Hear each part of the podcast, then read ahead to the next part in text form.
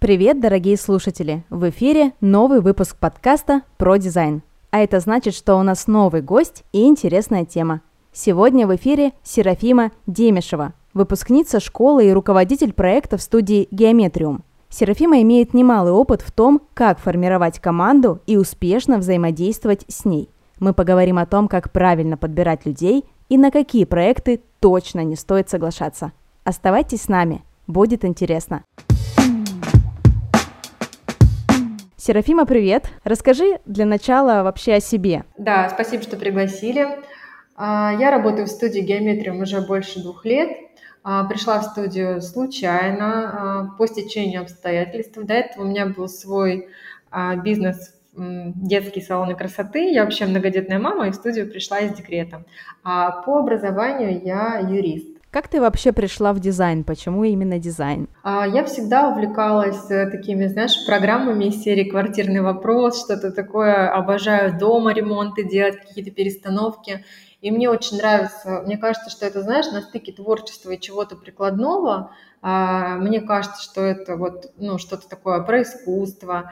Поэтому мне, как а, человеку скорее гуманитарного склада ума, было это очень интересно. И, в принципе, я вот анализировала себя, что я люблю, чем бы я могла заниматься, и а, ну, как бы сравнивая разные сферы деятельности и свой уже накопившийся опыт, э, потому что пришла я в дизайн а, в 32 года, то есть уже был какой-то опыт жизненный за плечами, я поняла просто, что это то, что мне интересно, то, чем я хотела бы попробовать заниматься. А как ты выбирала, где получить профильное образование? Я вообще не выбирала.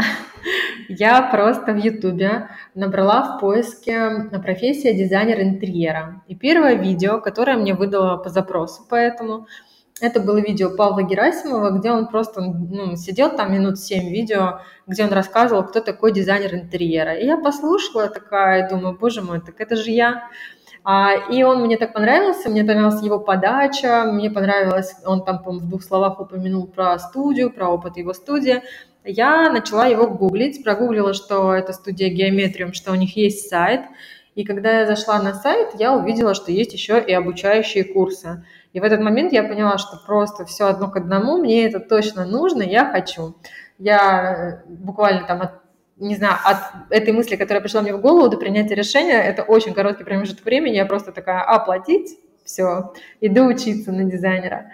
И потом так еще получилось, что, э, короче, я смотрела «Квартирный вопрос», я как бы фанатела с этой передачи, но из-за того, что это потоковая передача, и они постоянно делают эти ремонты еженедельно, э, таких вот прям ярких проектов, которые запомнились в памяти, их у меня практически не было кроме одного единственного, где делали квартиру, а, точнее детскую комнату для семьи с тремя детьми, там было три мальчика. И именно из-за того, что, видимо, у меня три мальчика, мне так понравилось там планировочное решение, которое они сделали, концепция, которую они сделали, в общем, я была в полном восторге, мне этот проект очень запомнился. И оказалось впоследствии, что авторами этого проекта как раз был Паша Герасимов и Алексей Иванов, студия «Геометриум». И вот это был реальный шок, когда я потом а, сопоставила эти факты и думаю, неужели вот ну, настолько череда а, каких-то случайных совпадений, вот она вот привела меня к тому, что я в итоге в этой студии работаю и с этими людьми общаюсь, в этой творческой среде нахожусь. В общем, вот так интересно, необычно у меня получилось. А, расскажи вообще, как тебя пригласили остаться в студии? А, ну, сначала не то, чтобы меня кто-то приглашал, просто есть а, у тех студентов, кто учится в школе, есть чаты. Есть чаты как по группам, также есть общий чат, которым э, собраны вообще все студенты, все выпускники, там вообще, по-моему, больше тысячи участников. И вот в этом чате я случайно увидела вакансию помощник арт-директора. Э, там необходимо было пройти тестовое задание. Я это тестовое задание прошла, отправила результаты и очень надеялась, ждала, что меня пригласят. А в итоге прошло несколько недель, мне так никто не ответил, и я уже как-то даже подзабыла, что я проходила, уже все как бы отпустила эту идею, думаю, ну ладно, видимо, не судьба, в следующий раз.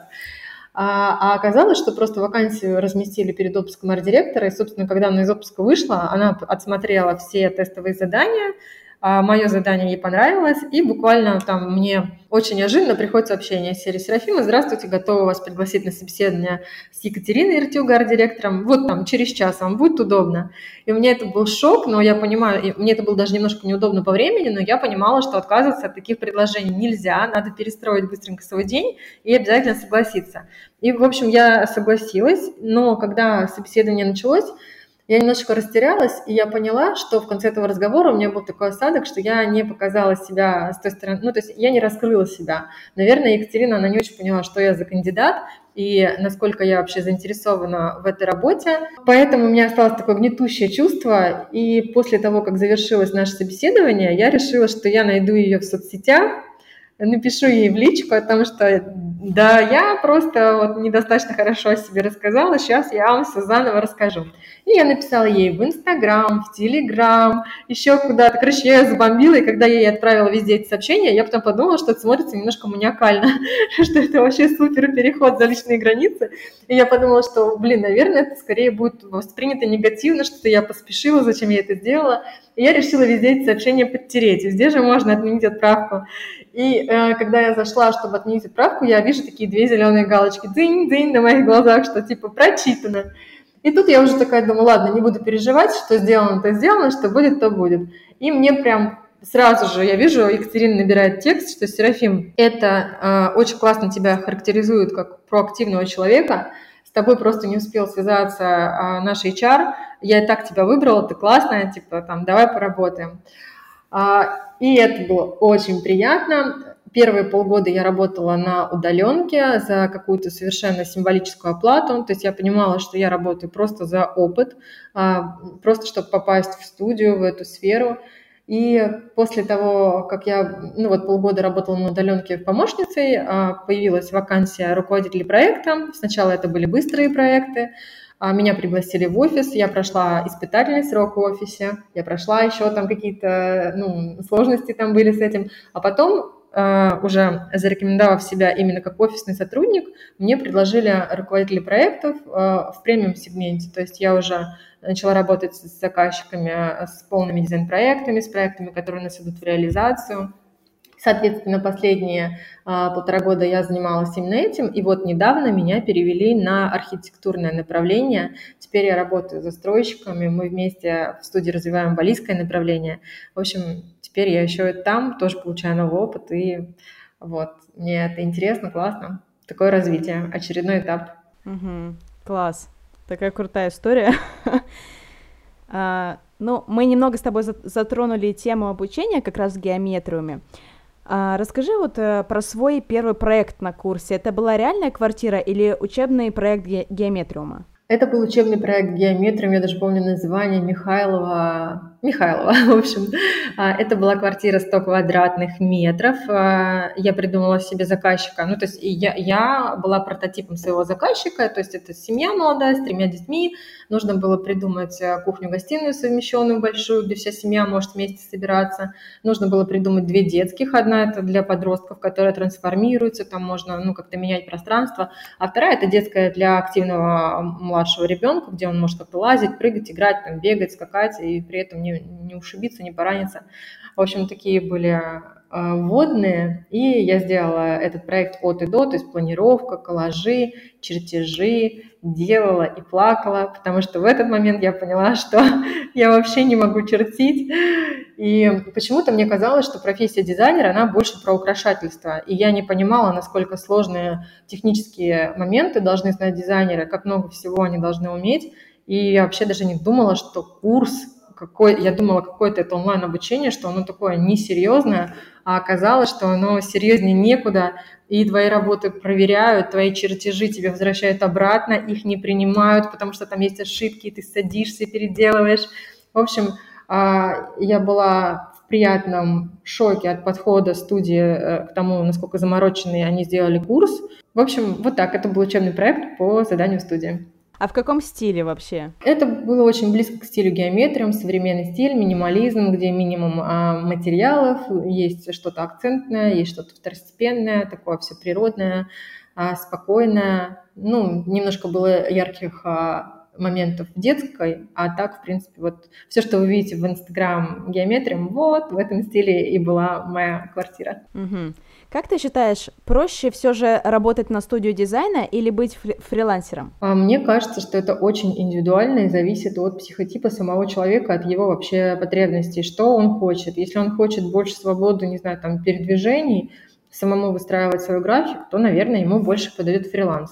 Если он хочет снять с себя какой-то груз ответственности, к примеру, ответственность там, за поиск заказчиков или там, ответственность за совершение каких-то там денежных а, расчетов, еще что-то, тогда ему больше подойдет работа в студии. Очень зависит от человека. Тем более, знаешь, а работа в студии, она же тоже бывает. А, у нас сейчас есть сотрудники как офисные, так и удаленные. И которые удаленные, это, конечно, не фриланс, но это тоже некая свобода плане формирования своей вот загрузки. Поэтому я думаю, что вот в современном мире э, пространство вариантов, оно такое огромное, что выбирать надо просто э, исходя из того, что нужно конкретно вам. Поняла. Вот как раз мы подошли к заказчикам, клиентам. А, расскажи, у тебя есть какие-то красные флаги относительно клиентов, какие-то признаки, по которым ты понимаешь, что с этими людьми дело иметь не стоит? Да, есть такие флаги. Ну, а знаешь, мне кажется, что это тоже такие какие-то общепринятые моральные нормы. Я думаю, что люди не должны переходить какие-то рамки, то есть это не, если это будет фамильярный какой-то или грубый человек, меня это заранее насторожит, потому что я думаю, что нужно ну, как бы работать во взаимном уважении друг к другу. А еще есть такой тип заказчиков, то есть если пришел заказчик и говорит, я до этого был в 10 студиях, мне делали 10 вариантов планировок, и все было говно, давайте покажите, на что вы способны, удивите меня а, блин, ну, скорее всего, мы не сработаемся, потому что если человек 10 раз а, уже ходил и 10 раз ему не понравилось, скорее всего, дело не в студиях, которые мы делали, а дело в самом человеке. И поэтому вот если заказчик приходит и говорит, что я уже там много раз пробовал, ничего не получалось, это такой красный флаг, звоночек. Ребят, сначала подумайте, стоит ли вообще соглашаться работать с таким человеком. Навряд ли вы сможете стать одиннадцатым а, просто звездным дизайнером, который все-таки угодит этому привередливому заказчику. Вот. Ну и еще э, я бы, наверное, добавила, есть такие заказчики, с которыми на старте договариваешься, к примеру, говоришь, ребят, ну вот такой проект, вот такая стоимость, вот такие сроки подходят, они такие, ну, надо подумать. Давайте мы подумаем до пятницы, в пятницу вернемся с ответом. В пятницу не возвращаются, в следующую пятницу тоже не возвращаются, пропадают там на две недели. Через две недели какой-то вброс, и еще там какое-то подумаем, обсуждение. В общем, если на стадии заключения договора или на стадии сбора ТЗ все сильно затягивается, то с такими заказчиками тоже лучше, мне кажется, на берегу прощаться, потому что это значит, что вы будете проект это делать очень долго, потеряете очень много времени, а доход дизайнера – это ну, как бы быстро сделал, быстро заработал. Чем дольше ты делаешь, тем меньше ты получаешь потому что а, оплата за проект, она соизмерима времени, которое ты на этот проект потратил. А если ты делаешь один проект, не знаю, там, за 200 тысяч два месяца, то твой ежемесячный доход – это 100 тысяч. А если ты делаешь этот же проект за 200 тысяч пять месяцев, то твой ежемесячный доход ну, как бы очень сильно снижается. Поэтому заказчики, которые долго думают, на старте я таких заказчиков бы отсекала сразу. Это такой красный флаг. Да, согласна. Вот, кстати, про сложных заказчиков. Случались ли конфликты с клиентами, и если да, то как они разрешались? Да, в принципе, открытых конфликтов нет, не конкретно у меня. Это, мне, мне, не знаю, я даже не могу себе представить ситуацию, где я вступаю в открытый конфликт с заказчиками или студия вступает в какую-то конфликт, ну, конфликтную ситуацию. Конечно, а, дизайн – это сфера услуг. Люди приходят к нам для того, чтобы мы им оказали услугу. И мы должны быть максимально клиентоориентированными а, и как бы стараться находить компромиссы. Поэтому наша студия, вот недавно у нас там был отзыв от заказчика о том, что мы делали проекты и делали проект, когда дом еще не был построен. Не был понятен пирог стен, был только план, а, архитектурный проект, а, по которому мы работали. И потом, когда физически они стены возвели, у них пирог стен изменился. Соответственно, наши привязки проектные, они поехали, изменились немножко. И заказчик, он в стройке столкнулся с тем, что ну вот у него там чуть-чуть кухня не влезает, если они там будут делать по нашему проекту. Мы не виноваты в этой ситуации, но у заказчика как бы, ну, и он не виноват. Никто не виноват, но вот такие обстоятельства. Он оставил такой немножечко негативный отзыв, после чего мы с ним связались, а, предложили ему полностью проект перечертить по новым физическим размерам, а, взяли на себя, ну, как бы, себестоимость этой работы, то есть мы не стали даже ему счет э, предъявлять за эти переделки, просто переделали, отдали для того, чтобы он смог это реализовать. И в итоге он, по-моему, даже свой негативный отзыв удалил и остался доволен. То есть я считаю, что все конфликтные ситуации должны э, решаться путем каких-то компромиссных решений. Давай поговорим немножко про делегирование. Все мы любим делегировать что-то. Как ты считаешь, кто нужен дизайнеру в команду, если он хочет делегировать часть своих обязанностей? Ну, на самом деле, смотря какую часть обязанностей он хочет делегировать, потому что, к примеру, если у него все классно с концепциями, он разбирается с программами, дружит там с компьютером, дружит с 3D Max, с Photoshop. А, к примеру, он может сам делать концепции и делегировать только рабочую часть, то есть нанять чертежника, чертежник ему будет чертить. А если у него наоборот, он там дружит с архикадом, к примеру, но не может делать концепции, то он нанимает визуализатора, делает техническое задание на визуализацию, а, соответственно, визуализатор ему делает картинки, а он там сам чертит. Может быть, ему не нравится ни то, ни другое, и он просто любит общаться с заказчиками и презентовать работу, которую там ручками делают другие люди. Тогда ему нужен и а, визуализатор, и чертежник. Но если дизайнер берется в команду чертежника, то тут надо проверять за ним очень хорошо, потому что то, как а, дизайнер придумывает, к примеру, какие-то, не знаю, там стыки материалов, сложные узлы, ниши, какие-то пересечения там встраиваемой мебели, стен, еще чего-то, размеры, то есть, не знаю, там даже расстановку э, розеток, групп включения, осветительного оборудования и так далее и тому подобное, или там предусмотреть какие-то выводы для подсветок. Чертежники, они такие, они могут э, как бы работать быстро, поверхностно, сильно не погружаться в проект. Это чревато ошибками. А заказчик финальный, он, если увидит ошибки, или если ему строители потом по вашему проекту на ошибки укажут и скажут, слушай, а ты вот это не предусмотрел, а вот это вообще решение нельзя сделать, а вот тут там еще чего-то не хватает, негатив будет не в сторону чертежника, а в сторону дизайнера, который проект заказчикам отдал. Поэтому даже если дизайнер команду набирает, глаз да глаз за этой командой и проверять все равно нужно. Прям сто процентов это не делегируешь никак. Ну и еще есть такой этап, как реализация проекта, то есть это когда уже заказчик по вашему проекту идет делать ремонт, и, к примеру, хочет, чтобы вы там вели авторский надзор и комплектацию. Если вам самим не хочется запрашивать коммерческие предложения, ездить по магазинам, там, договариваться с менеджерами, ведь один и тот же керамогранит, его можно купить совершенно а, в разных местах. Где-то это будет предложение более выгодное, где-то менее выгодное. Поэтому вот если дизайнер не готов на это тратить время, он может себе в команду добавить еще и комплектатора. Поэтому первоначальный набор – это визуализатор и чертежник, а топ – это еще и комплектатор. Но это уже, знаешь, наверное, больше про масштабирование, если проекты пошли на поток. А еще я думаю, что очень важно добавить в команду хотя бы на аутсорсе, получить первоначальную консультацию юриста и бухгалтера, потому что то, как, а, ну, к примеру, попросить, чтобы вам один раз составили договор, по которому вы в дальнейшем будете работать со всеми заказчиками. Потому что составить грамотный договор, где вы будете юридически защищены от каких-то сложностей, это очень важно. И, ну, вот, если ну, это нужно даже на старте. Обязательно я, я рекомендую обратиться к юристам, обратиться к бухгалтерам, провести какой-то анализ, там, что вам нужно для работы, что не нужно. Поэтому юрист, бухгалтер, визуализатор, чертежник, комплектатор – это когда у вас уже пошли какие-то проекты, пошли заказчики, и вы хотите масштабироваться, хотите как-то дальше в этом развиваться. Смена профессии – непростое и иногда довольно пугающее дело – кто-то не решается, кто-то сдается вскоре после старта. Одна из ошибок, мешающих получить желаемый результат – недостаток поддержки со стороны и отсутствие нужного окружения. Поддержка, окружение, топовые спикеры и кураторы, актуальная информация – все это мы даем на курсе «Профессия дизайнер интерьера». Переходите по ссылке в описании выпуска, чтобы записаться на курс со специальными условиями. Давай к нашей постоянной рубрике «Блиц». Отвечаем быстро, но не обязательно коротко. Самый действенный способ урегулировать конфликт с клиентом? А, самый действенный способ – это компромисс. Понять, что именно… А, всегда надо услышать вторую сторону, понять, что не так, а, встать как бы на сторону заказчика, понять, что у него есть свои трудности, свои риски и так далее, и попытаться предложить решение, которое будет компромиссным для двух сторон. Самый сложный кейс в твоей практике? О май гад. Ну, знаешь, этот кейс, он длится до сих пор у меня, кстати, вот прямо сейчас э, мы его пытаемся разрулить. Есть такая история, что на этапе проектирования дизайн-проекта э, работают смежные подрядчики. К примеру, если мы разрабатываем систему вентиляции и кондиционирования, а дизайнер сам никогда такую систему не разработает, потому что делает инженер, это совсем другая программа, другие знания и так далее.